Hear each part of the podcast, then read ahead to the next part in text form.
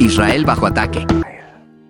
Todos estos ataques, guerras, conflictos, es la preparación que Dios está haciendo para lo que viene.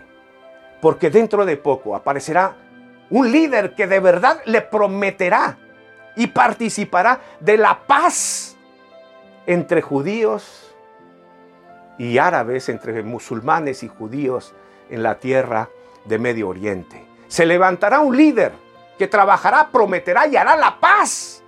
Los judíos creerán en Él, le entregarán su confianza, creerán inclusive que Él es el Mesías prometido, no Jesús a quien han rechazado. Eso vendrá durante un periodo llamado en la Biblia la gran tribulación, siete años.